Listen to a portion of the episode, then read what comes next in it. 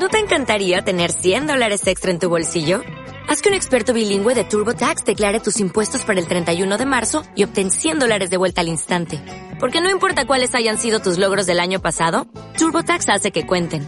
Obtén 100 dólares de vuelta y tus impuestos con 100% de precisión. Solo con Intuit TurboTax. Debes declarar para el 31 de marzo. Crédito solo aplicable al costo de la presentación federal con TurboTax Full Service. Oferta sujeta a cambios o cancelación en cualquier momento. Bienvenidos, estamos hoy en Sinales de Terceros.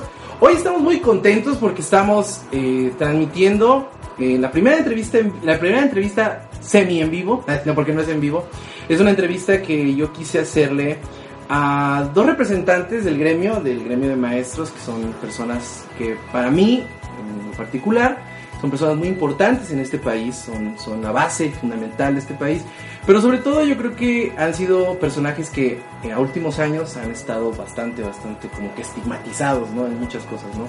Pasaron de ser los maestros, ser figuras de autoridad, a ser figuras polémicas, ¿no? Y eso yo creo que no es justo para, para ninguna persona de, del gremio. Tenemos aquí a dos maestras, dos a mí, bueno, una de ellas muy amiga del programa, mi, querida amiga Ariadna, que ya ha estado con nosotros en el programa por nuestro querido amigo Mateo. Y tenemos a...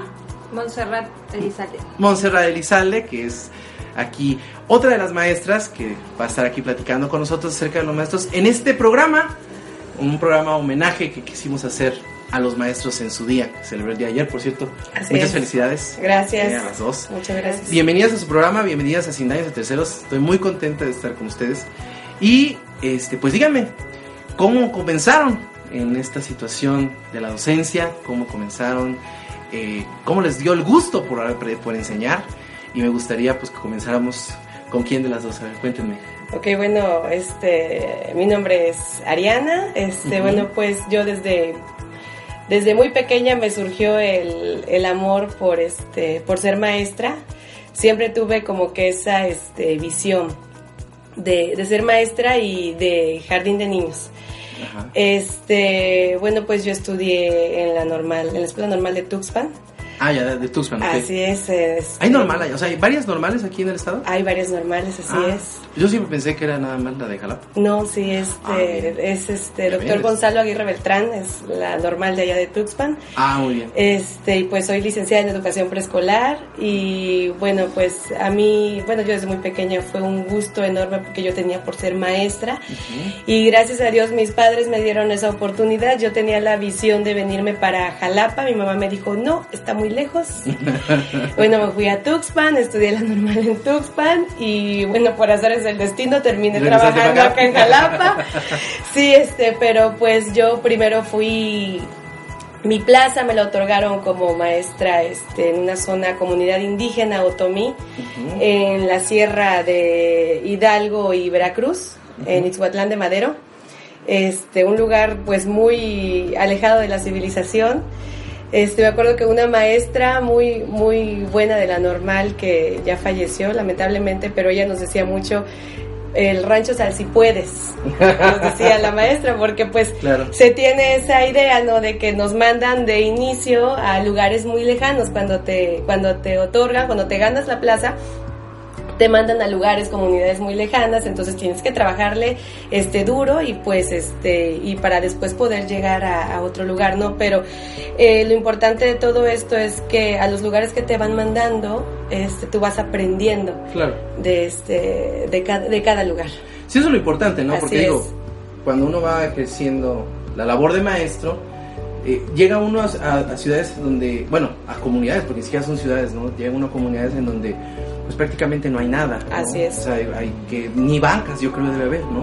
O sea, no debe existir, ¿no? O sea, esa es, la realidad de, nuestra, de, los, de los maestros también en México, ¿no? Que, que es una realidad que a lo mejor muchos no conocemos, ¿no? Nosotros, los que hemos estado en la ciudad, sabemos que estamos en salones con ciertas adecuaciones, pero pues ustedes más que nada saben. Y ¿Cómo, ¿Cómo comenzaste tú como maestra? Cuéntanos. Bueno, al contrario de Ari, pues yo no quería ser maestra, nunca me había visualizado como maestra. Sin embargo, pues para presentar examen digo, bueno, está bien, maestra, pero de educación física, ¿no? Entonces presento aquí en la normal de Jalapa, no quedo. Y pues yo no sabía qué hacer después de eso, pero mi mamá no me dio otra opción de una particular y elige preescolar o primaria. No vas a hacer un año sin nada. Claro. Así que pues me incliné más por preescolar porque tenía pues experiencias en primaria pues que no me agradaron mucho con mis maestros de primaria, ¿no? Entonces decidí preescolar. Sin embargo, cuando empecé a estudiar, ahí fue donde me enamoré de la carrera. Ahí fue donde pues realmente formé mi vocación porque me atrajo mucho todo lo que estudié. Claro. Y pues ya de ahí para adelante decidí que si eso iba yo a hacer, lo iba a hacer bien. Así que pues de- en el lugar que me enviaron también no fue una zona tal vez tan lejana como en el caso de Ari, pero este pues también no salí de mi casa, era estar toda la semana en la comunidad donde vivía, pues totalmente algo diferente. Yo nunca había salido de casa también, entonces, pero fui acogida también por unas personas muy amables y creo que eso también es parte de, de lo que va haciendo a nosotros como maestros, que el que encontremos esa clase de personas que te apoyan, que te restauran, el que pues lo que tú haces, la labor, eso también te hace ese crecimiento. Hablamos de un tema bien importante, ¿no? Ahorita, ¿no? O sea, tenemos dos casos aquí en donde a una persona siempre le gustó y una persona le agarró cariño, ¿no? Pero ustedes así como, como maestros, eh, ¿en qué momento los maestros como tales pierden ese cariño? Porque yo recuerdo muy bien, por ejemplo, me acuerdo, ¿no? De, mi mamá que platicaba de sus maestros de la primaria, por ejemplo.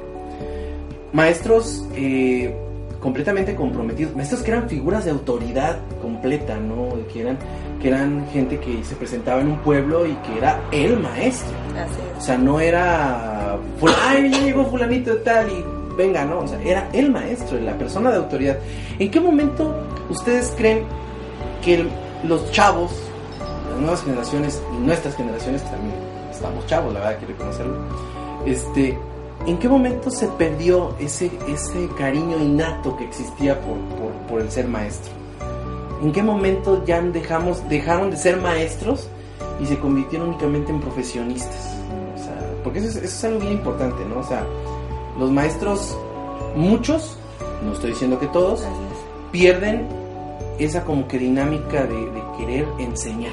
Y eso yo creo que es muy, muy complicado. ¿no? ¿En qué momento creen ustedes que pasa?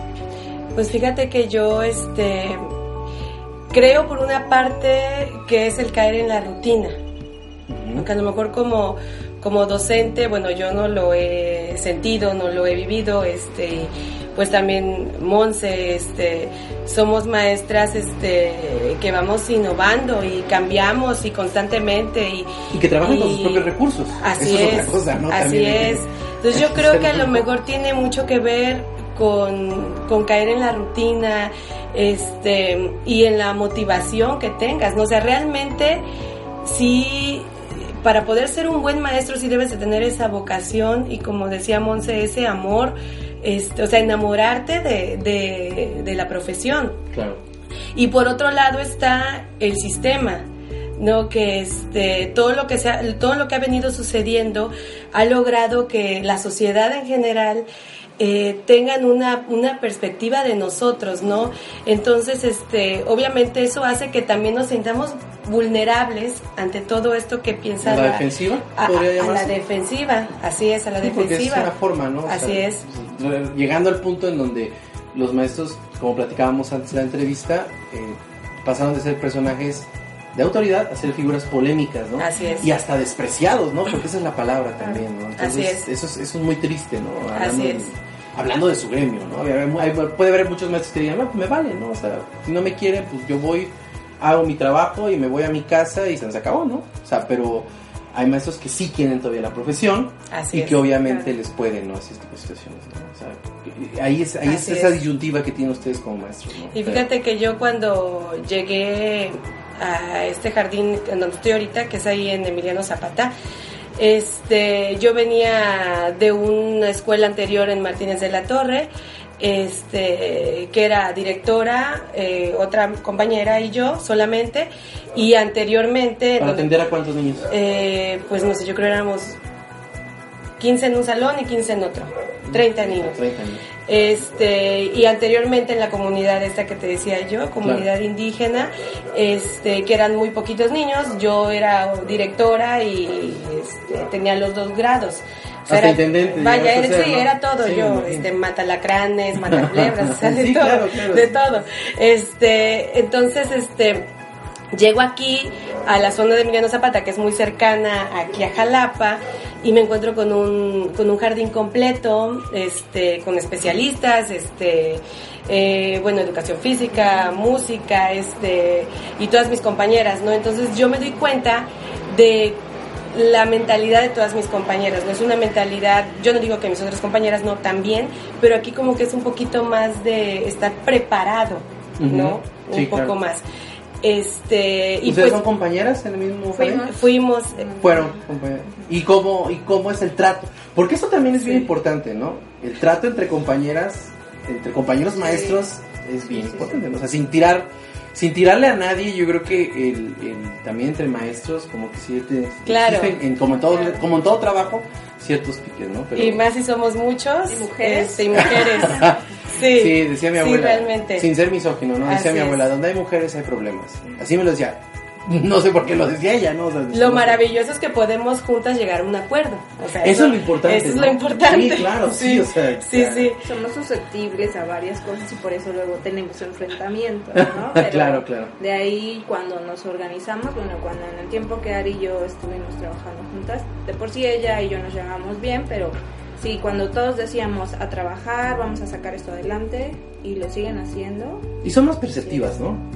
Así es. Creo que las mujeres son más perceptivas a que un chiquito venga a lo mejor triste o a lo mejor, este, no sé, ¿no? Pero alguna necesidad así de que, oye, pues intégrate, ¿no? O sea, porque a mí me pasaba, por ejemplo, en la primaria, ¿no? De que los maestros hombres pues eran así como que más imponentes, ¿no? Pero una mujer pues era de que, oye, intégrate o, ayúdenlo a integrarse, Sí, ¿no? sí. Pero fíjate que en preescolar sí se maneja, por ejemplo, los maestros de educación física este, son más este, susceptibles, son más este, de acercarse y los niños los buscan mucho a los maestros de educación física. También había maestro de música, entonces los maestros de música también son muy, este, pues, sensibles a esa parte, ¿no? A tener esa empatía con los niños, porque preescolar se presta maravillosamente para esto. Bueno, también primaria y secundaria, pero se maneja diferente, ¿no? Claro. Preescolar es, es, es otro rollo y puedes trabajar muchas cosas este, con los niños, pero sí la empatía es, es por demás importante. Yo creo que no estaría de más que en los otros este, niveles también los maestros tuvieran un poquito más ¿no? de esa parte de empatía Claro. para diversas situaciones. Ahora, ¿cómo, cómo, cómo llevan ustedes, eh, cómo como maestro pueden superar ese tipo de situaciones, ¿no? O sea, la empatía es, como ya lo decimos, es bien importante, ¿no? Pero, ¿cómo pueden, cómo pueden ustedes llegar con todos los problemas de una casa?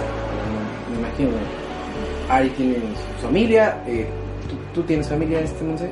solita, pero... solita, pero es tu familia. claro. Sí, ¿no? O sea, sí, claro. No, o sea, me refiero a familia en el sentido Sí, de, claro. de problemas, ¿no? O Sí. sea, eh, pero a lo que a lo que voy es, ¿cómo puedes llegar tú como maestro y quitarte esa esa eh, ¿cómo se llamará este esa máscara de, de- estoy ya no soy ya soy una persona, soy un maestro y enfrentarte a 30 niños que tienen un problema tras otro, que tienen un problema de aprendizaje, que tienen problemas personales, que tienen que a lo mejor llegas llegas y te dice algún niño que te quedas así como con el con el, Mm. Así con el corazón en la boca, ¿no?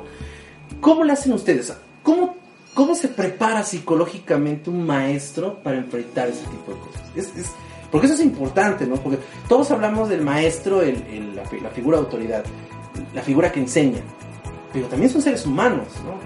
¿Cómo te preparas psicológicamente para enfrentar 30 personas, o 20 personas, o 10 personas, más aparte personal, Así es. que, este, ¿cómo se llama? Y tú puedas este, sacar adelante a un, a un, a un grupo musical. Pues yo creo que en mi caso siempre visualizo mucho cuando ya tengo a mi grupo, pues que la vamos a llevar bien, que, les, que ellos también van a estar bien, que se van a divertir. Y pues casi es como automático, no sabría como mencionarte tal vez una estrategia muy específica, pero como en automático que al entrar a la escuela pues estar en, en lo que me toca, en aquí, en ahora, con los niños, lo que tenemos que hacer y hay veces que se me olvida todo lo de afuera. Estoy tan metida en lo que estoy yo trabajando con los niños que al final del día ya me di cuenta que algo se me pasó, que tenía yo que hacer una llamada o algo que tenía yo que encargar de la casa, etcétera. Claro. Y pasó, ya. ¿Y se pasó? terminó la jornada y saqué el trabajo del día, etcétera. Ya, lo, ahora sí me acuerdo de todas las situaciones que traiga yo Sí, claro. y bueno, pero más que nada yo creo que también es que ahí es donde te olvides de todo, es un desfogue. Para mí también así lo veo. Es, ¿Lo ve como algo terapéutico? Ajá, Sí.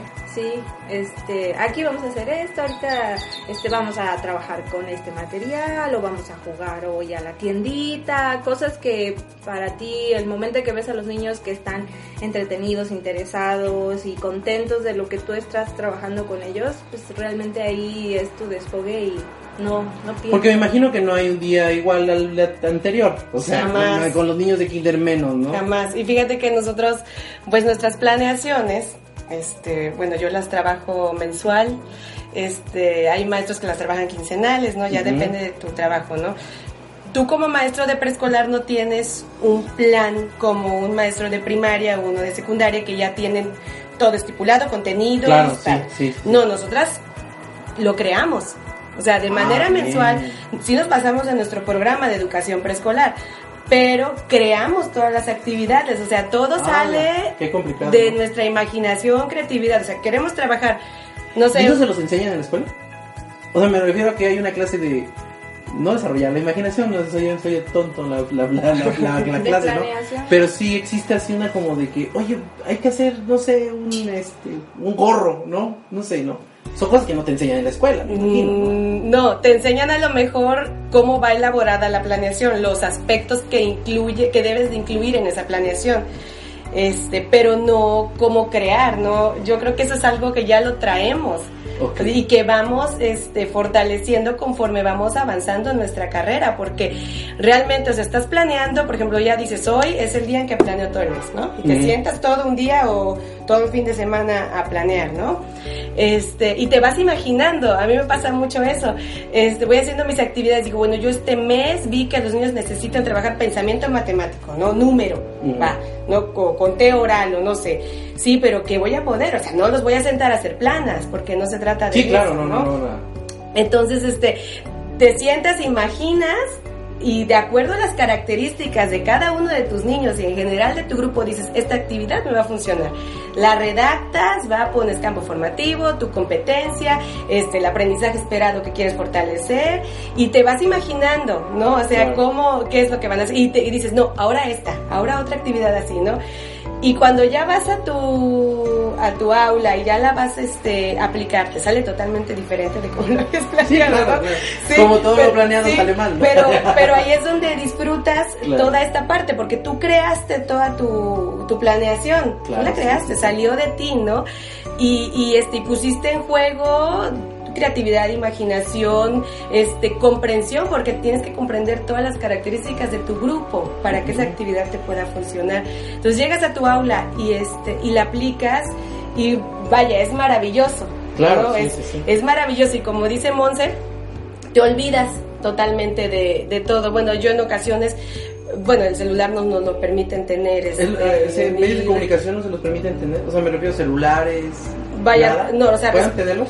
responder llamadas no se supone que no está permitido porque tú estás con tu grupo. Espacio solamente. Te olvidas, te olvidas totalmente de este, de todo. eh, no respondes llamadas, no se te olvida, mensajes, todo, hasta que se van los niños. Te acuerdas y regresas y dices ya, se ¿Les ha terminó mi tocado- jornada. ¿Les ha tocado algún caso, por ejemplo? Quiero que me cuenten las dos una anécdota, una anécdota que les haya dejado marcados como maestros y una anécdota que, que, en ese momento dices, no, esto no es para mí. Yo, yo no quiero saber nada de maestros. Porque llega a suceder, a todos nos pasa, ¿no? O yo, por ejemplo, yo soy un químico clínico que hace labores de, comunicación, ¿no? O sea, tú, qué locura, ¿no? Pero ¿En qué momento? eh, quiero que me cuenten dos anécdotas, por ejemplo, en donde digas, esta me dejó marcado, es, esto es lo mío y esto no es lo mío. A ver, Monse, cuéntanos, al- algo así.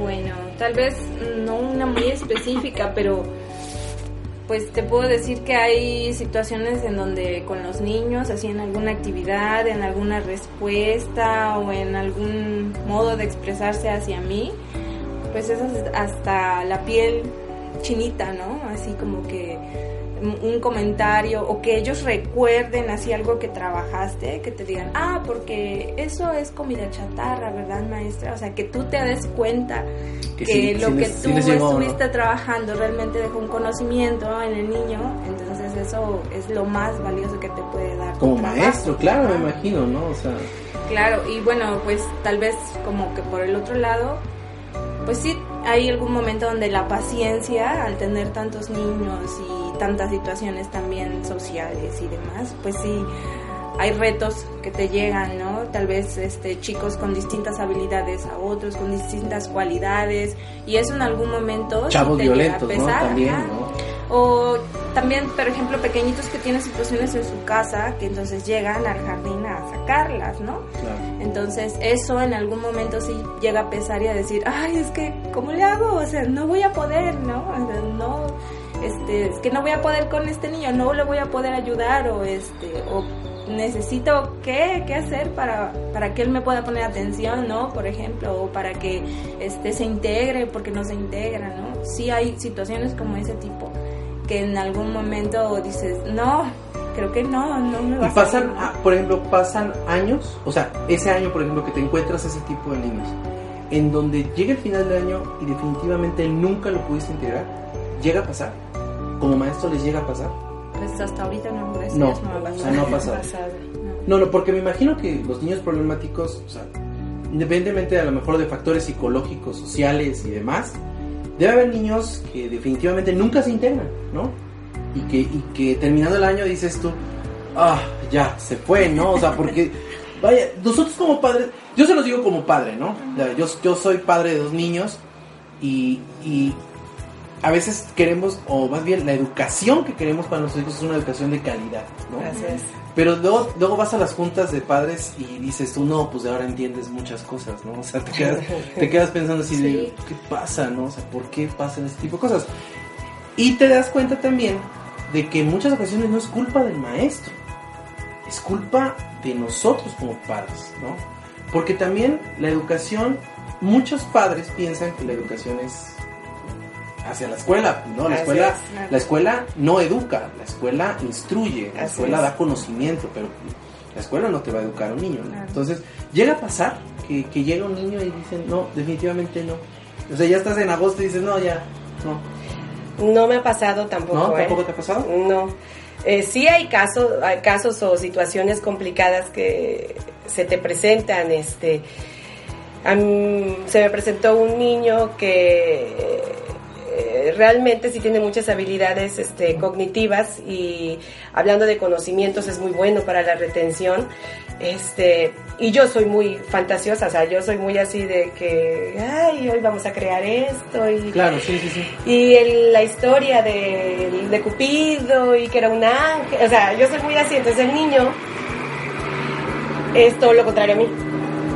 Ah, bien, bien. Vaya, si yo cantaba, él se burlaba de mi canción, ¿no? Porque él realmente tiene, pues este, este, este gran, esta gran gama de conocimientos que tiene él, pues las maneja por otro lado, ¿no? Entonces, Ah, sí caía en la burla hacia mí. Hasta yo luego decía a mis compañeras, ay, ya me está haciendo bullying otra vez. Porque llega a pasar, ¿no? Sí, entonces Claro, sí. me llegaba a pesar, a pesar un poco porque nunca me había pasado eso, que me dijera, que, que alguien me dijera que lo que yo le enseñaba ya lo sabía. ¿No? Ah, mira. Exacto. A Entonces, edad, ¿no? Ajá, exacto. No, y realmente te digo, sí, hablando cognitivamente el niño sí tiene muchos conocimientos y sí está este pues en un nivel este pues un poquito más adelantado, pero este sí sí creo yo que muy influenciado por todo el contexto en el que en el que él vive. Y yo decía bueno que le decía yo a la, a la, maestra que está conmigo de apoyo que es la que me revisa planeaciones y me dice sabes que estás fallando en esto échale ganas acá o mira esto pues, o sea, ¿qué hago, no? O sea, porque yo siento que yo hago mis actividades y pienso en él también para planearlas, para que no se aburra, este, lo pongo a él a dirigir o que me apoye, para que tampoco se sienta aburrido, ¿no? Me dice, no, Ari, es que realmente tus planeaciones están bien, o sea, tus actividades están bien, o sea, hay que trabajarlo. Y está este, mal. No, no, a lo mejor sí, sí, sí, claro. sí, sí, pero el contexto a lo mejor no, es, o sea, para él no va a ser suficiente lo que yo le, lo que yo le, Claro. le enseñe, ¿no? Es lo único que hasta ahorita he sentido yo como que chin, o sea, que, que Y, y una ¿Qué experiencia onda? así chida, vamos a llamarlo así. ah, pues este, no, pues muchas. es que tú eres todo corazón. mujer, ¿no? Muchas, much- bueno, hablando en general con, bueno, con los niños, hace poquito mm, me pasó con uno de mis alumnitos, este, tuvo una situación él hace año y medio, creo, su hermanita, este, falleció. Ajá. Yo me llevo mucho con su, con su mamá de- del niño. Estuve, participé mucho en la situación médica de la niña, este, cuando la niña este, falleció, o sea, estuve muy involucrada. Y este, me toca este año, él, Ah, muy bien. el niño, este, entonces sí noté muchas este, características en él que yo decía, ay, es que él vaya extraña, adora y era su adoración su hermanita y vaya. Este, ¿Más chica entonces, sí, era de la niña más pequeña, bebé.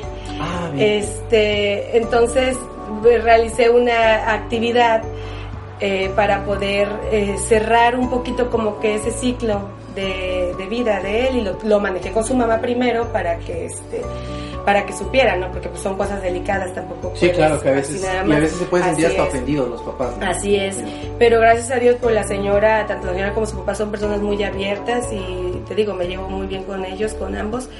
Y realizamos una actividad muy bonita, este, él me pidió que en un globo, eh, que un globo se le aventara a su hermana al cielo, yo le dije claro que sí.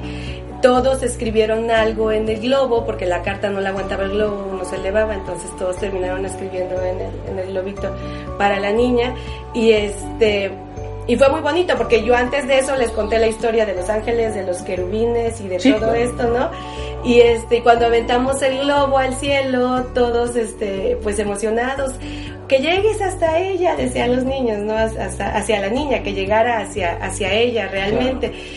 Y dice una niña, este, creo que ya lo está agarrando un querubín. Él se lo va a llevar a, este, a la bebé. O sea, esa, esa, e- esa, este, energía, porque es energía, sí, ¿no? Es una y, energía y ese sentimiento de ellos, ¿no? De, de creer que realmente así iba a suceder.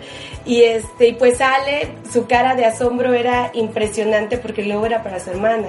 Entonces, otros niños que sus Y tú abuelos. con el- y tú con no, el yo, vaya, sí, yo lloraba. Sí, porque no, Sí, y no sí. te puedes, bueno, sí te puedes quebrar, ¿no? Sí. Inválido, No, pero... sí, no, no, yo sí lloro. Pero sí, sí, sí, pero sí llegas a tener, Sí, ¿no? y varios niños, una niña, su abuelito acababa de fallecer, entonces ella dijo que, que su abuelito iba a ser uno de los que lo iba a agarrar para llevárselo a la hermanita de, de niño, porque ella estaba grande y era más fácil que el abuelito lo encontrara, el globo, ¿no? Entonces fue, fue como que muy, muy maravillosa esa, esa, este, Esa anécdota. dinámica. Sí, sí, sí. Oigan, y, y como, como maestro, yo, a, a mí, lo, que, me- yo, lo que yo quería de este programa es que tuviéramos otra visión. Eh, visualizar un maestro siempre es este, complicado, ¿no? Más, insisto, en esta época en donde se ha convertido a los maestros en, algo completamente distinto, ¿no? Pero, por ejemplo, eh, me ha tocado, porque te- temo decirlo así y espero que lo- los, los ex maestros de mi hija no me escuchen y piensen otra cosa, ¿no? Pero me ha tocado, por ejemplo, maestros muy entregados. eh, por ejemplo, yo siempre se lo he dicho a mi hija, eh, tú le debes a tu maestra de primero, le debes el que salió leyendo de primero de primaria. Cuando nosotros, por ejemplo, me acuerdo que en mis tiempos, estoy hablando de 1986, 80, y- sí, 86 al 92, este, pues yo aprendíamos a leer como en segundo, tercero de primaria, ¿no? más o menos, creo, Sí. ¿no? Este, y ella salió en primero, salió leyendo y en segundo ya sabía multiplicar y en tercero ya sabía, en segundo ya sabía sumar. Pero me tocó también, le tocó también una maestra de edad bastante, bastante floja. Maestras que, que dices tú, oye, y así, lo, así ocupé la expresión en ese momento, péguenme si quieren ahorita, pero luego este, le decía yo a- ¿cómo se llama? A mi hija, ¿no? Le decía yo, y luego están moliendo, en, no con esa palabra, moliendo en las calles pidiendo por sus derechos y cuando nosotros queremos nuestros derechos como papás, porque son nuestros derechos, este, nos mandan a volar. Entonces, ¿cómo ustedes como maestros encuentran ese, equilibrio entre lo que un papá o a un papá se le debe dar, o a un niño, no al papá no, al niño, y, y, la, y, y el producto que tienen que entregar? Es- o sea, esa, esa- ese equilibrio, ¿cómo lo encuentran? Porque para los papás a lo mejor nos puede parecer mala la forma de enseñanza, nosotros no sabemos un carajo de enseñanza, ¿no? Ustedes lo saben más, pero a lo mejor no nos parece que a lo mejor como maestro no atienda ciertas necesidades, ¿no? ¿Cómo como maestro ustedes buchaquean ese problema con los papás? Pues es complicado porque pues hay tanto, así como dices, hay maestros de todo tipo, ¿no? O sea, vemos maestros que pues sí nos sentamos toda la tarde a planear, ah, vemos maestros que tal vez no ¿A planeamos. qué hora termina la jornada de un maestro? Pues a la... ¿8 de la noche? Pues, ¿7, eh, 8 de la noche? Más o menos, porque el trabajo no termina cuando los niños se van, siempre queda trabajo. Esa, esa- esa- esa es- una, esa es una buena pregunta. Sí. Eh, ¿El niño sale del salón y ahí termina la labor del No, maestro? claro que ¿Qué no. tienen que hacer más? Pues todavía tienes, si tienes papeleo, tienes que hacer un diario. Nosotros tenemos que hacer un diario al final Diario. de nuestro día, ajá, donde registramos todas las observaciones que tuvimos, de acuerdo a cómo este, trabajamos, cómo se desempeñaron los niños, etcétera. Y bueno, aparte de ese diario, pues siempre salen que tienes que preparar el material tal vez para las actividades del siguiente día o cuando estamos en periodo de evaluaciones, tenemos que subir al sistema todo lo que es la evaluación. Tenemos que primero también para que nos revisen nuestros apoyos, desde hacer esa descripción de cómo van los niños, qué han logrado hasta ese momento para que nos puedan revisar y de ahí subirlo al sistema. En el caso de preescolar, ¿no? En el caso de primaria, pues tienen que calificar exámenes, también tienen que llenar un buen de O sea que la jornada de un maestro viene terminando que 8 de la noche, 9 de la noche. Suponiendo. Es que sabes que si es realmente, es todo el día, porque no paras de pensar en lo que vas a trabajar, en lo que vas a realizar. Entonces digamos que, digamos que se va a escuchar a lo mejor peyorativo lo que voy a decir, ¿no? Pero digamos que lo que les pagan entonces sí lo devengan. No, porque en muchas ocasiones, ocasiones en las- los ciudadanos estamos eh, inmersos en esa situación de que es que les pagan mucho, ¿no? Ay, no. no, pero o sea, dices tú, bueno, si te hacen todo ese tipo de situaciones, pues quiere decir que a lo mejor hasta les pagan poco, ¿no? Sí, yo siempre he dicho que Pues sí, mi, mi trabajo no. vale cada, cada peso de mi quincena, porque realmente sí es una friega este, diaria y no como y no como este no lo digo con pesar ni nada al contrario es es, Es una friega, friega con gusto claro. porque te gusta tu trabajo porque lo valoras y este y amas estar con los niños trabajar no con los niños entonces yo siempre digo eso o sea mi trabajo vale cada peso de mi quincena porque Bien. realmente es todo el día, muchas veces, y eso hablando de documentación y, y registro y las evaluaciones, como dice Monse en preescolar, todo es muy descriptivo. Nosotros, Sí, que no lo nosotros- puedes ir dejando, ¿no? Así de, No. ah, lo voy a hacer mañana, no, Porque no, te olvidas claro lo que hiciste, no, claro, y por niño, o sea, debes de, debes de redactar un diagnóstico por niño, logros al mes por niño, dificultades por niño, y es lo que te arroja tus evaluaciones. Entonces, realmente sí es un trabajo, este, sí. Y a- más aparte, cuando tenemos este, cuestiones de construcción del jardín, o este... Cuestiones sindicales también, porque pues, me imagino sí. que llega un momento que el sindicato le dice, a ver, mijos, vámonos para una junta, ¿no? O cualquier cosa y vámonos todos para allá, ¿no? Ah, Que también Sí, pasa. sí, también, bueno, Sí, no, en, nuestro caso no, pero en muchas situaciones. ¿Perteneces sí. al mismo sindicato? Este, No. No tengo sindicato. Tú no tienes sindicato y tú sí tienes Sí, sindicato. yo sí tengo. ¿Qué- Pero- ¿Cuántos sindicatos hay aquí en el estado? No, no sé, no te No olvides. me sé los números, pero sí pasan de 10, sí pasan. Pasan de 10. Yo creo que sí. Y ya, nos, no sé, perdón, nos salimos un poco de la pregunta de Sí. los papás. Eh, ¿Cómo entran en ese equilibrio con los papás. O sea, el niño tiene una problemática, sí, pero el papá también tiene una problemática, pero el papá no lo puedes educar. O sea, el papá no lo puedes decir, ay, chamaco, pum, le pegas un cocotazo. Bueno, antes se pegaba cocotazo, ¿no? pero este, o sea, Bien demandados. sí, sí, bien demandados, ¿no? Yo me acuerdo, yo tenía una, yo tenía una, una maestra, en la, la maestra Diana, que en paz descanse. A esa, a esa mujer yo siempre he dicho que yo le debo mi ortografía. Esa mujer, y lo no lo digo con pesar, lo digo con mucho, mucho, mucha gracia. Ahorita ya en ese momento sí me provocaba pesar, ¿no? Eh, era una mujer que agarraba y llegaba este, el viernes, por ejemplo, y sacaba el cuaderno y decía, a ver, dictado, ¿no? Y entonces nos empezaba a dictar y, este, y después de dictar, agarraba y nos ponía cuentas en el, en el pizarrón y en lo que hacías las cuentas, la mujer se iba uno por uno, por uno, por uno, revisar ortografía.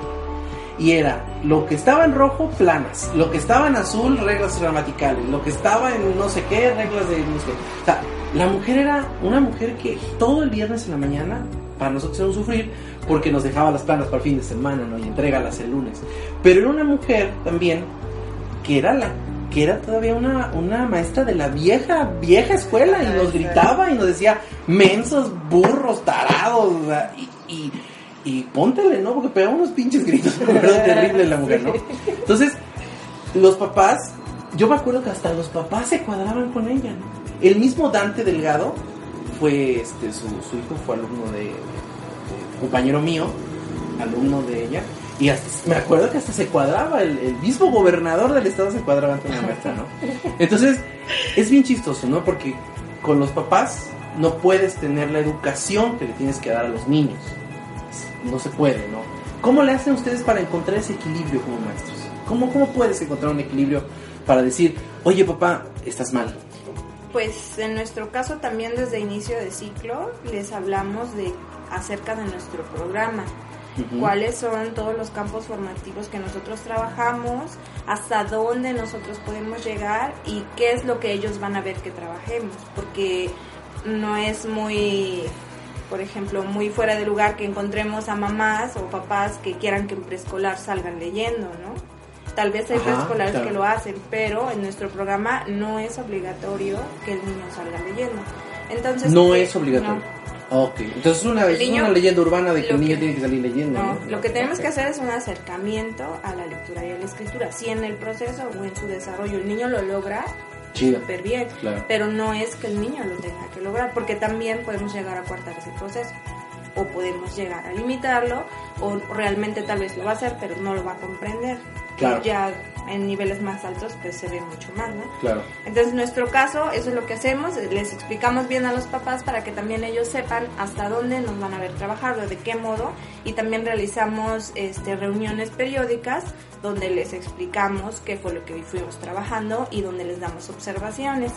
Aquí también yo creo que la situación radica en que, pues, algunos papás, pues, algunos tienen desconocimiento de muchas cosas, ¿no? Entonces, hasta donde ellos creen que los niños deben llegar es hasta donde te piden, ¿no? O en algunos otros casos, pues realmente todavía no hay un valor muy importante para el preescolar. Entonces es como que, mire señora, lo puede apoyar haciendo este juego de pirinola para que él cuente, etcétera. Y el papá sí, ah, sí, Ajá, ah. ajá. Y entonces el papá, ah, bueno. Y después le preguntas, oiga, sí es. Ah, maestra, este. Pues es que fíjese que. La novela. No, sí se va a pasar sí, la novela. claro. Entonces, desafortunadamente también parte como esas situaciones limitan, por más que también nosotros a veces digamos, por favor apoyen esto, o la tarea es tal cosa, ¿no? Claro. Algo tal vez sencillo, me traen una lámina con todos los productos que comen, ¿no? Y pues de 10, 11 niños, tal vez 8 te llevaron la lámina, ¿no? Entonces Claro. también hay situaciones que, que limitan y que pues tienes que ir mediando también con los papás, como hacerles más conscientes sobre todo de que lo que nosotros les pedimos no es para nosotros, ¿no? Eso es algo como que... Sí, porque se llegan a malinterpretar hacemos, también, ajá. ¿no? De que, oiga, quiero, no sé, 100 hojas, ¿no? Y, y no falta el papá esquirol de, oiga, pero si la quincena pasada trajimos 100 hojas, ¿no? Y que, y que ustedes digan, sí, mijito, pero son 100 copias, son 30 Sí. de esto, 30 del otro, ¿no? O sea, digo, también como papás somos medios... medios Pero fíjate que a nosotros en nuestro nivel este, toda esta parte del pedir materiales nos tienen muy este, controlados, por así decirlo. O sea, nosotros sí, al elaborar listas de mm, útiles, tiene que pasar este, por la directora y de ahí por nuestra supervisora y si nos pasamos de cierta cantidad, no sabes que no. Sea, ese es otro Sí. mito también, porque porque nos llega a pasar los papás, ves la lista y dices, "Güey, ¿qué pedo va a ir a la maestría o qué? ¿No? O sea, porque llega, llegas a pensar eso, ¿no? O sea, como papá dices, chale, no, papá, ¿quién quiere algo, no? O sea, Claro. pero luego dices tú, a mí como papá me pasa, ¿no? O sea, yo siempre lo he dicho, ¿no? Para mí la, la- el ser papá es la mejor etapa de mi vida porque aprendes mucho de tus hijos, ¿no? Pero también aprendes mucho de su entorno, ¿no? Así Y- es. Y es bien interesante porque luego el otro día mi hija me dijo, no, este, hay que llevar un papel de baño. Y yo le digo, ¿otro? Y me dice, papá, todos los días vamos al baño. Y yo, ah, no, pues sí, Sí, tiene claro. razón, ¿no? Sí, es cierto. Entonces, ese es otro mito, ¿no? Como, como maestros, ¿ustedes se ajustan a un presupuesto predeterminado o más o menos ustedes dicen, oye, sí, ya nos estamos pasando? ¿O Sí, pues es? realmente nos hacen valorar como el material que ya tengamos, lo que realmente vamos a ocupar y también este, medirnos en cuanto a los costos. ¿Hay un monto? Y, por, y más que nada, ¿sabes por qué? No. Por el nivel socioeconómico Ajá. en el que Eso, estamos, ¿no? Porque, bueno, que estamos en comunidades, pues sí dices tú, vaya, o sea, considéralo, ¿no? Claro, claro. Sí, sí, vaya, digo, porque no es lo mismo una- un kinder de ciudad que puede gastar un papá, a lo mejor, entre comillas, ¿no? Porque no es así. Este puede gastar 1500 pesos en una lista de útiles a un niño de comunidad que pueden, tienen apenas para comprar tortillas, ¿no? Claro. Digo, o sea, eso Sí, es un eso gran también problema, tenemos ¿no? que. Así es.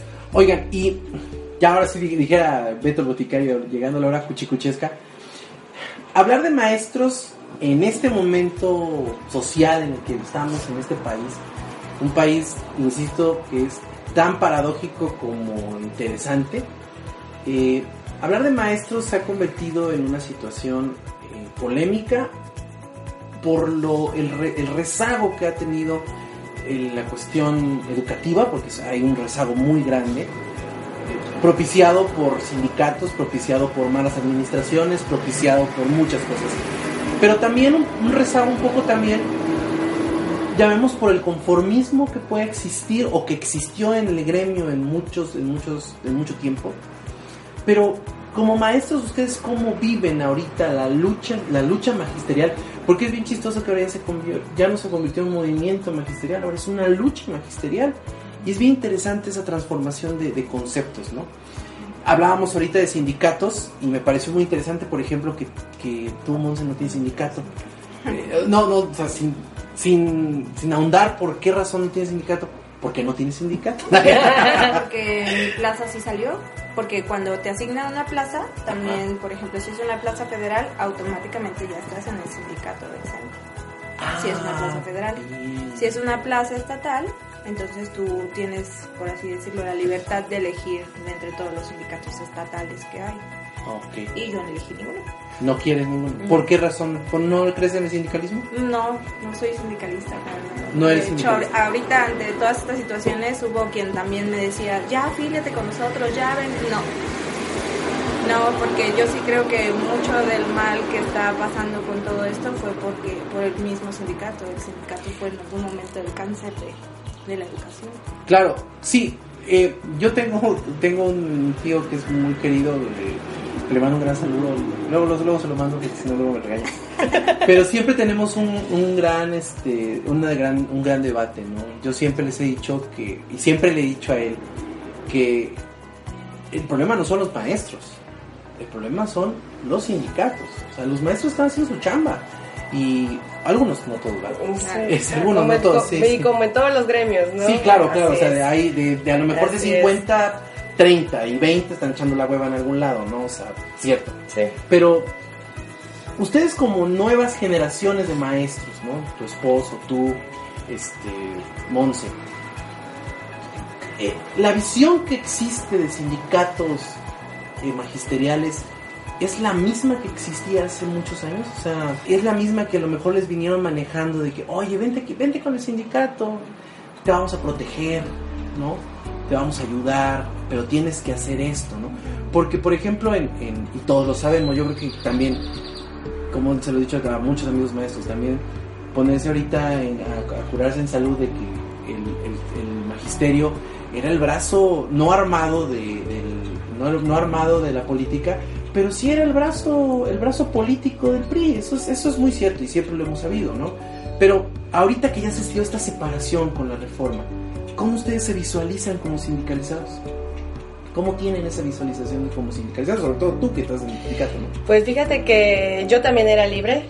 Mi plaza Dijiste, salió. me meto, chingas. Pues es que las situaciones de mi vida, Claro. este, eh, me llevaron a, este, buscar, entre comillas, el apoyo, porque, A eso te obligan como, también. sí, como tú sabes, yo por el caso médico de mi hijo, pues yo tengo que viajar y este, y como es fuera del país, pues el seguro médico, el, el IMSS no me ampara, este, no me cubre esas faltas, entonces yo tengo que buscar de qué manera ampararme, ¿no? Claro. Este, por eso fue que yo decidí, fue hace dos años que, este, que decidí meterme a un sindicato por este motivo, porque yo buscaba el respaldo en cuanto yo tuviera que viajar con mi hijo para sus este, cuestiones Y que ese es el médicas. principio fundamental de los sindicatos, Así es. ayudar Y- al trabajador. y más que nada era este era por eso yo no lo bus yo no busqué sindicato por, a- por algún movimiento de adscripción por algún cambio de escuela yo no busqué sindicato por eso Eh, de hecho yo estaba muy bien así este yo lo busqué por por este apoyo no que pudieran o no darme para este para la situación médica de mi hijo no fue fue este fue por eso Oye, y, y hablando, por ejemplo, de una persona que no tiene sindicato, ¿cuál es tu desventaja? Pues, Porque hay ventajas y desventajas, me imagino, ¿no? pues puede ser que ante determinada situación laboral, algún problema, o por ejemplo que me ausenté o que tuve alguna situación con un alumno, por ejemplo, o dentro de mi O que puede llegar un director y te corre, punto. Ajá, este, pues ahí tal vez realmente puede ser que no tenga yo a alguien que, que me proteja, pero pues también están muchos estatutos a nivel este, estatal, está también pues el, el lado jurídico de la secretaría, entonces pues realmente afortunadamente no me he visto en esa necesidad de pues ni, ni por un movimiento porque hay también docentes que se inscriben a un sindicato para poder acercarse tal vez eh, encontrar un, un cambio de adscripción o que es un cambio de centro de trabajo entonces tal vez ¿Es complicado los cambios de adscripción? Son sí complicados. porque somos muchísimos Sí, yo creo que complicado. también eso es parte de, de toda esta situación porque somos muchos ¿Cuántos maestros son? ¿Como cuántos se calcula que son? O sea, en un grosso modo. Pues yo creo que más de dos millones ¿Aquí en el estado nada más? No No, por nivel nacional. Sí, ok, sí, sí, sí, claro. internacional. Sí, sí, sí. Estatal no, no sé. Pero sí, son, Pues son muchísimos. muchísimos. Y entonces, supongamos que a todos nos mandan a una zona rural y obviamente no todos queremos quedarnos en la zona rural, ¿no? Claro. Queremos irnos acercando a un lugar tal vez un poco más ¿Qué es el famoso escalafón? O ir llegando, bueno, ahorita... ¿Ya no hay escalafones? Lo manejan en el federal, los escalafones. Eso sí existen todavía en el federal. Sí. ¿Y tú puedes saltar de una plaza estatal a una federal?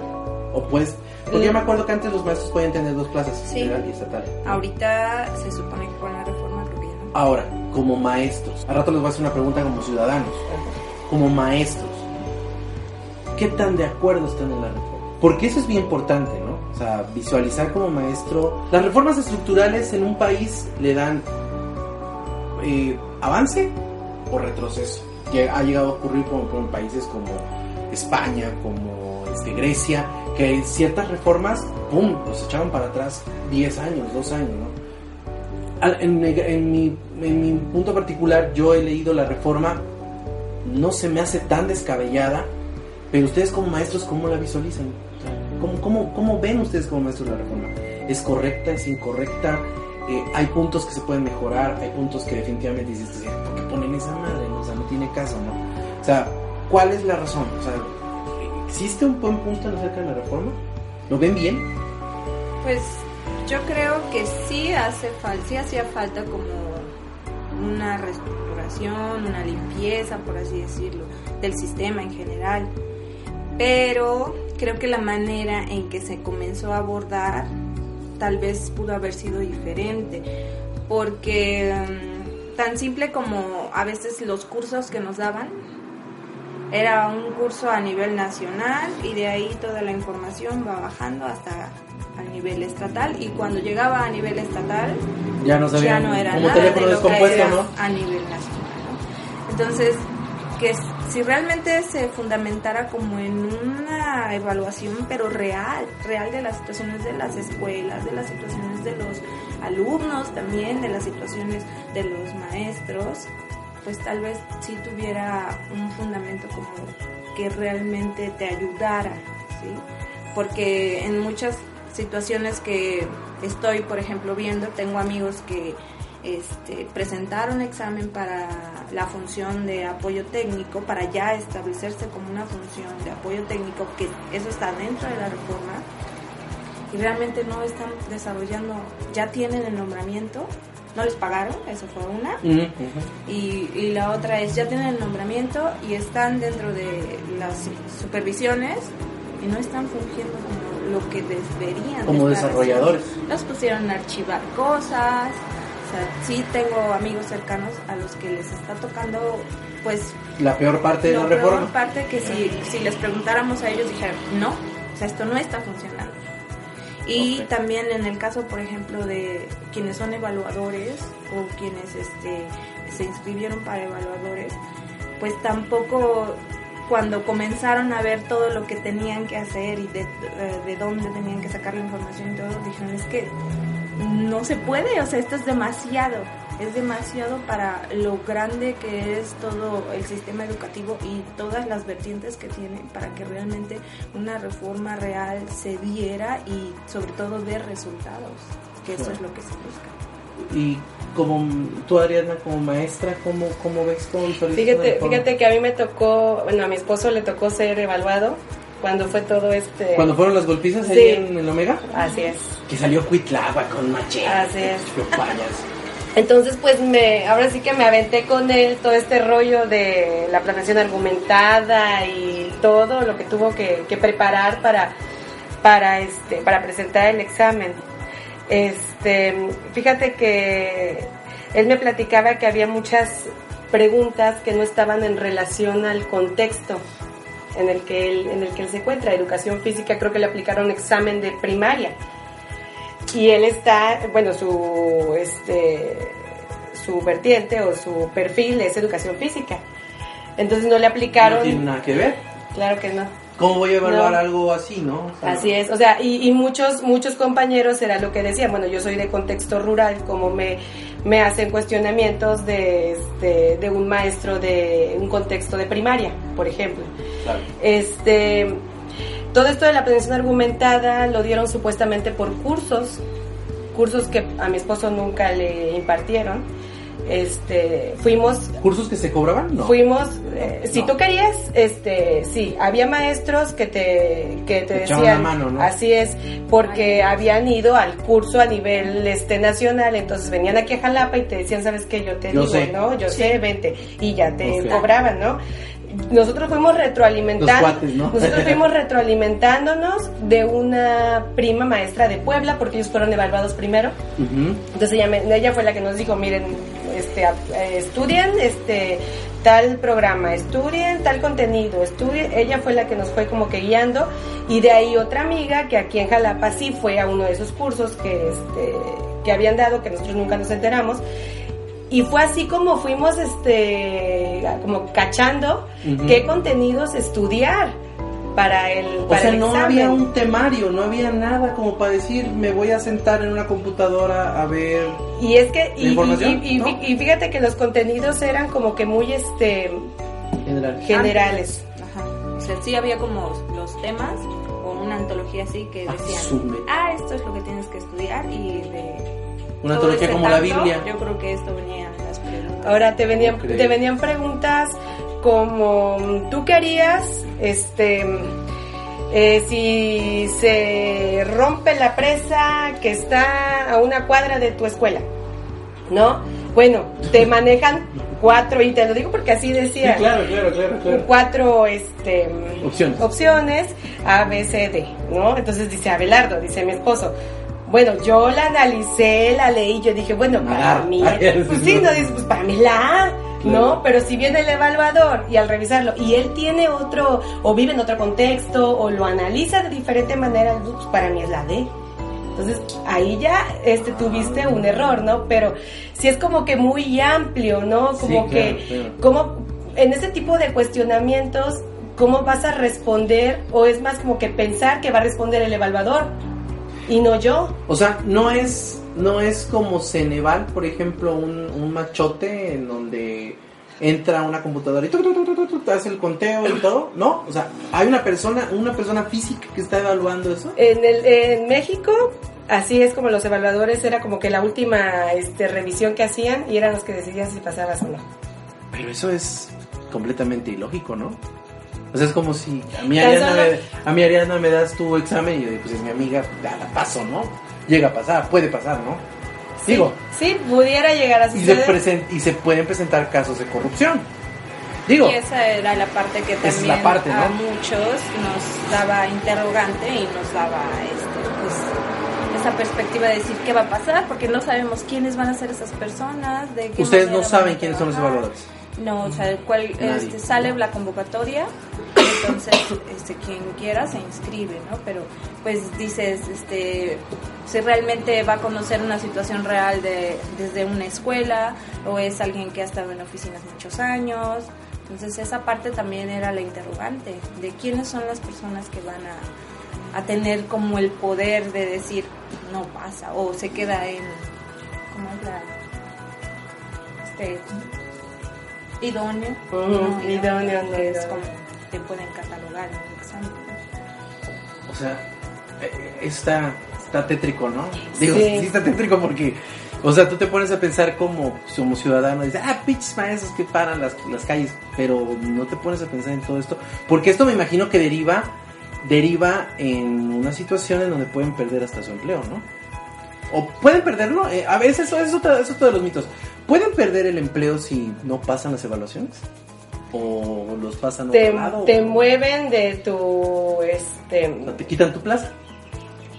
Pues es ¿Te que como lo lado? manejan ahí es así como que te van a colocar en el lugar donde de acuerdo a tus habilidades o a tu desempeño estés mejor, por así decirlo. Pero el desempeño evaluado por una tercera persona que no es ni la institución así es. ni el ni el ni el sindicato, vamos a Y llamarlo. bueno, así, ¿no? son distintos pasos, también lo de subir evidencias, es Así otra parte es. de la evaluación. Evidencias de tu son trabajo. Ah, bien, ok. Primero subes evidencias, este, después realizas una planeación argumentada, Ajá. es de que ellos te estipulan los pasos a, a realizarla. Yo decía, una planeación argumentada, pues como yo la elaboro, ¿no? Pero no, era de otra manera. Tiene entonces, cierto protocolo, ¿no? Por ser los primeros en presentar la evaluación, sí fue como que muy... Abelardo salió de los primeros y sí fue como que, ay Dios. ¿Para ¿no? qué salí? No, entonces sí fue Sí. como que investigarle por todos lados, Ajá. este, y ya después es el, eh, el examen, y que eran varias horas que los tuvieron ahí. a- Sí, nos tuvieron ahí encerrados en el Omega como tres horas, cuatro, ¿no? O sea, a mí me tocó porque yo venía bajando del estadio ese día del, del- de la evaluación. Vengo bajando del estadio y de repente me encuentro una, un, este, una, una contención de policías federales y yo digo, bueno, ¿qué pasó aquí, no? No, ya después me enteré que es paralizar todo. ¿no? Tú no puedes paralizar una vía, por ejemplo, no puedes paralizar las vías de entrada y salida a la ciudad porque no tan solo, no tan solo te eh, fastidias al gobierno, sino fastidias muchas personas, ¿no? Ustedes como ciudadanos, ¿cómo, cómo visualizan eso, no? Porque no debe ser fácil que todo, que de 10 carros, 20 les miente la madre, ¿no? O sea, no, no debe ser ni bonito ni fácil, ¿no? No, claro que no. No, o sea, no, no, no. Y, y aparte de eso, ahorita en una apertura como hay en las redes sociales, en donde todos podemos opinar y se ha vuelto la, se ha vuelto también el, el coliseo de linchamiento de muchas cosas. eh, no debe ser tampoco fácil leer que pinches maestros, este, pinches huevones, eh, porque eso no debe ser fácil, ¿no? No. Y yo me incluyo entre las personas que en algún momento estuvimos en contra y que yo ahorita, ahorita, estoy ya a favor de, estas situaciones. Pero ¿cómo como ciudadano puedes tener esa, esa, esa situación de que hay personas que pierden su trabajo por no llegar? Hay personas que pierden la vida por no llegar porque en todo el, en todo el país han llegado a suceder casos. O hay enfrentamientos entre maestros en donde salen lastimados compañeros de ustedes. Como ciudadanos, ¿cómo lo ven? ¿Cómo lo visualizan? Pues yo creo que tal vez para muchos el último recurso hubiera sido ese, ¿no? Tener que salir a las calles. Desafortunadamente la situación, pues en algún momento tal vez de desesperación y de incertidumbre y sobre todo de, no encontrar respuesta, fue la que orilló a muchos a estar ahí. ¿Creen que fue una situación de incertidumbre? ¿Pueden llamarlo incertidumbre? Pues en algunos casos ¿Sí? sí, porque había mucho desconocimiento y sobre todo esta parte que comentaba Ari, pues es, ok, me vas a evaluar, pero ¿con qué armas, no? O sea, ¿Cómo me puedo defender? No? porque no me vas a evaluar con algo que, que yo hago todos los días o que estoy aquí y que tú vas a venir, ah, el maestro hace esto, el otro no, sino con otra cosa totalmente distinta a lo que tal vez estoy haciendo Claro. diaria, ¿no? Y pues también creo como ciudadana principalmente que desa- desafortunadamente creo que ha sido el único modo en que muchos gremios, muchas situaciones se han tenido que escuchar, ¿no? Y yo comentaba también con algunos compañeros, mucho antes de esto, yo decía, ya basta de tantas cosas, ¿no? Ya basta de tanto empoderamiento de muchos, Sí, de tantas claro. personas Sí, porque también dentro del mismo gremio hay muchas Claro, injusticias, ¿no? claro. Es. De personas desaparecidas, de que cualquier este alto mando con la mano en la cintura se mete a cualquier lugar y se compra lo que quiere y todas las personas que llegamos a ver que no tienen que comer o que están en una situación realmente difícil, dices, es tiempo ya de, de gritar, ¿no? De decir, ya no más. Claro. Y ahorita, por ejemplo, en este caso de, de también los periodistas que están siendo asesinados por Sí, el, decir la el verdad. periodista que acaban de asesinar Ajá. ayer. Entonces ese tipo de cosas son las que realmente están haciendo que tal vez esa sea la, el- la expresión en la que sintamos que estamos haciendo algo ¿no? Claro. en las calles o en redes, manifestándonos tal vez de esa manera. ¿no? Claro. Y yo en algún momento tal vez no era yo como muy partidaria o no, no, te- no me mostraba yo a favor o en contra de, de ciertas manifestaciones, ¿no? Hasta que realmente, por así decirlo, le toca a alguien y es entonces cuando dices, no, sí, vamos. Tengo que ¿no? hacerlo. Ajá. Sí, claro, sí, porque digo, Ariana, me imagino, tú eres, eh, yo me acuerdo que eres de las, de las más férreas defensoras de, de la situación, además es que es válido, ¿no? Yo, Sí, yo, claro. o sea, habemos personas que los- lo, lo decíamos como ciudadanos, yo me declaro culpable de, de muchas ocasiones que critiqué el movimiento, porque precisamente por muchos conocimientos de muchos amigos, de muchos conocidos, de muchas situaciones que dices, yo tenía un amigo que tenía hasta cuatro plazas, ¿no? Y dices, "Eh, güey", Sí, o sea, claro. y nunca te he visto ni pe- pegarle ni un gis ni por para, para drogarte, ¿no? O sea, no vaya. O sea, esas son esas Sí. las cuestiones que y luego lo veía yo en eh, me acuerdo muy bien que en una ocasión tuvimos una discusión porque lo veía yo en, en las marchas y decía yo, güey, tú, por favor, no, pero bueno, está bien, ¿no? O sea, pasa, ¿no? Pero yo me acuerdo que tú defendías mucho la situación de los maestros, ¿no? Y, y que es válido también. Pero, ¿qué, qué plan existe ahorita, no? Porque bueno, creo, creo que las cosas, entre comillas, ya se calmaron. Entre comillas. Falta ahorita la presidencial, faltan ahorita muchas cosas que seguramente van a detonar situaciones. Ahorita está la situación de que esta señora el Baster Gordillo ya le están diciendo, no, pues sabes que a lo mejor no pasa nada, no hiciste nada, no, Ah, no hubo desviación y va para afuera, ¿no? Y, y eso va a crear, pues, encono en el gremio de maestros porque todo el mundo sabe quién fue el Baster Gordillo, porque todo el mundo sabe quiénes son los beneficiados del Baster Gordillo, ¿no? Así es. O sea, Fíjate que este llegas a un punto, o al menos a mí me pasó, este, en que piensas que tu trabajo es el que te va a, a defender. O sea, yo voy a, yo voy a, yo voy a, la lucha. yo voy a luchar desde mi aula, ¿no? Bien. ¿Y qué voy a hacer?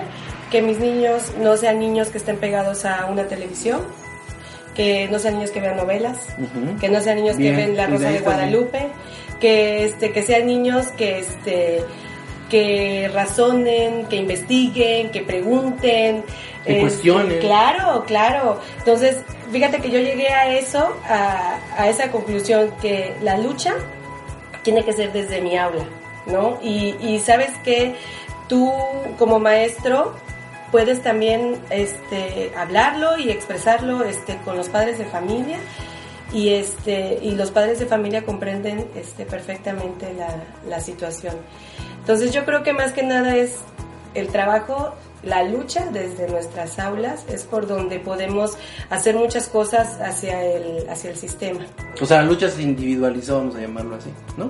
Pues Así llegó un es. momento donde dijimos, el único modo en que nos vamos a poder defender es en nuestras Chambeando. aulas, ajá, con nuestro propio trabajo que siempre hemos hecho. y fíjate Ojalá que, que- sí.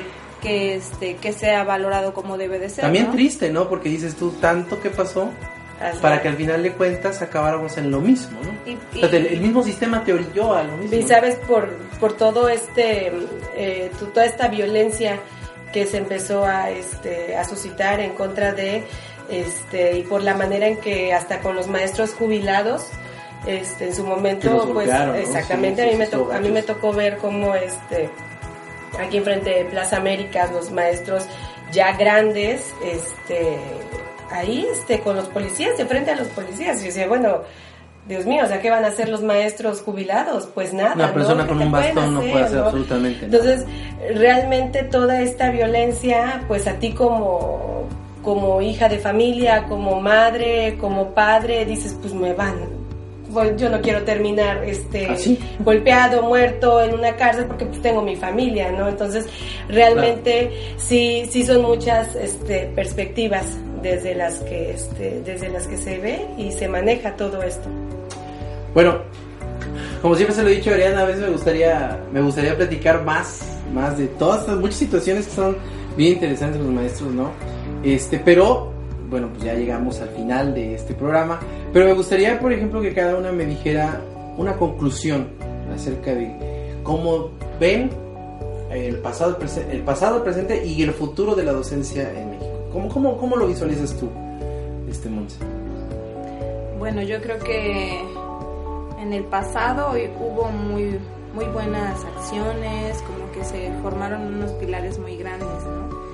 En el presente tal vez, pues desafortunadamente en el camino hubo por ahí alguien que se desvirtuó o unos que el poder desafortunadamente nos cambia en muchos casos Corrompe. y, y bueno, eso hizo que se, se mermara el magisterio en muchas cosas y en el presente pues tenemos que enfrentar esas consecuencias que tal vez no eran directas por nuestra parte o por los que tal vez ahorita estamos en labor, pero pues que nos tocó enfrentar, pero que principalmente podemos enfrentarlas con eso, con nuestro trabajo, con nuestro buen desempeño, con nuestra de- dedicación y responsabilidad diaria, que yo sé que muchos maestros la tenemos y que bueno, esperemos que seamos más esos que tenemos esa responsabilidad, Claro. tanto con lo personal como social.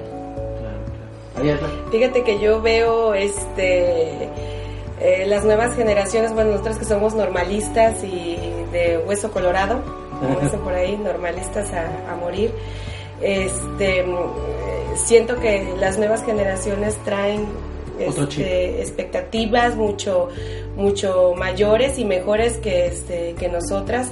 Este y vaya y también maestros de la, de la escuela antigua, pues que también son maravillosos e increíbles, ¿no? Y, y de acuerdo a su manera de trabajo lo hacen bien, no quiero decir que no, que no trabajen bien, ¿no? Claro. Este, pero estas nuevas generaciones yo creo que van por, por algo mejor y, y realmente espero que, que sea así, porque pues nosotras y, bueno, nuestras generaciones de, de normales este, tenemos como que esa mentalidad y nos hablaron mucho de estrategias, de, este, de innovar, de crear, de, de seguir aprendiendo y, y esta parte de estar en contacto siempre este, con tus compañeras, con tus compañeros y poder eh, re- reforzar tu trabajo y aprender del trabajo de ellos, ¿no? Entonces, este, yo creo que, yo creo que todo esto este, va a seguir logrando y va a lograr muchas cosas este, en la educación. Y, pues sí, yo soy muy partícipe de la, de la, este, de la educación, este, de, la educación aquí en nuestro, en nuestro país. Yo, a mí la verdad no tengo, pues tengo dos niños, Mateo y Emiliano. Emiliano está en primaria y está en de una de gobierno.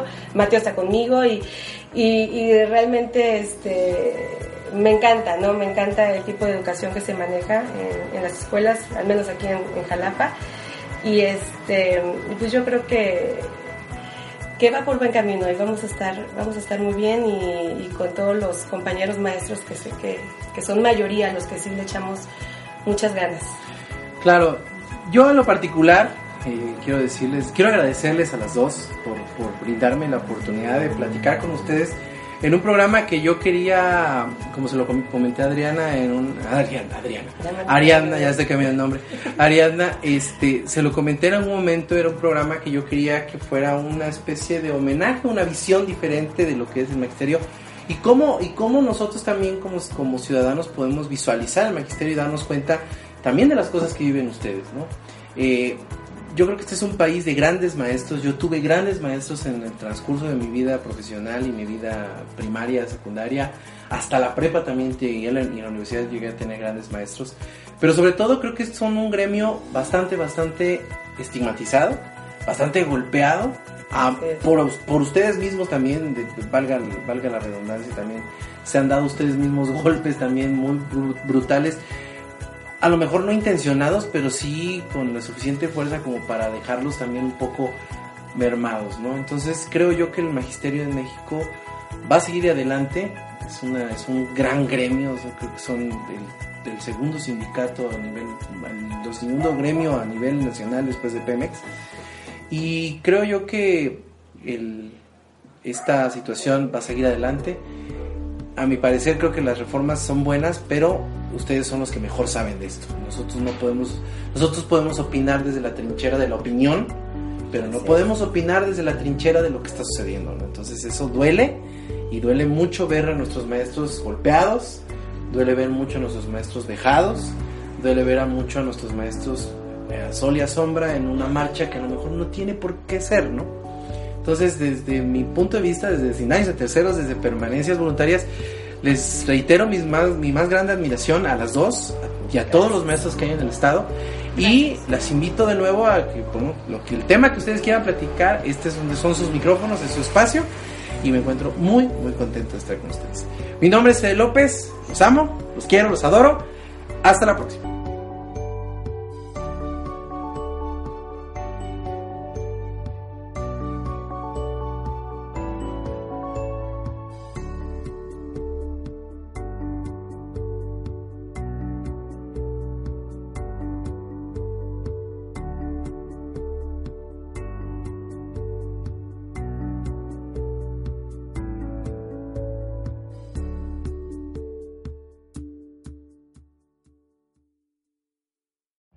Every day, we rise, challenging ourselves to work for what we believe in. At U.S. Border Patrol, protecting our borders is more than a job. It's a calling. Agents answer the call, working together to keep our country and communities safe. If you are ready for a new mission, join U.S. Border Patrol and go beyond. Learn more at cbp.gov slash careers.